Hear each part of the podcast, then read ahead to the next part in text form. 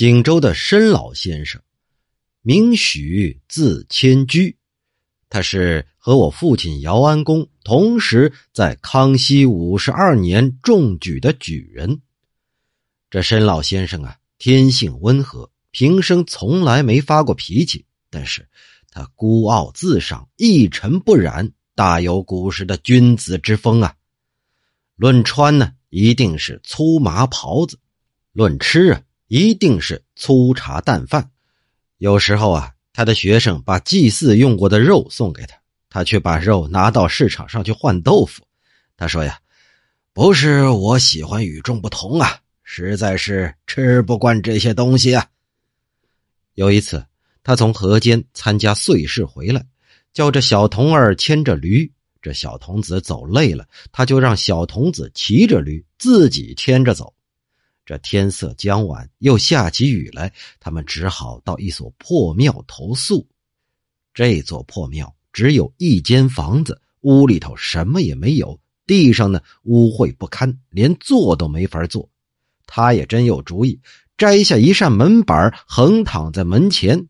半夜醒来，他听到这庙里有人轻声的说：“我想出去回避您，可您在门口挡着，我出不去呀。”这申先生说：“你在屋里，我在屋外，咱们是互不影响，又何须回避呀？”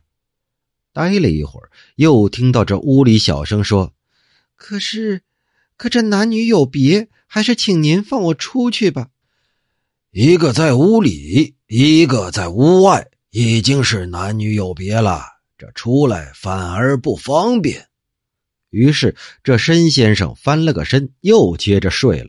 天亮之后啊，村民发现申先生睡在这儿，都吃惊的说：“哎呦，这儿可有狐精啊！经常出来迷惑少年，进庙的都会遭到砖头瓦片的袭击呀！哎，您怎么会平安无事呢？”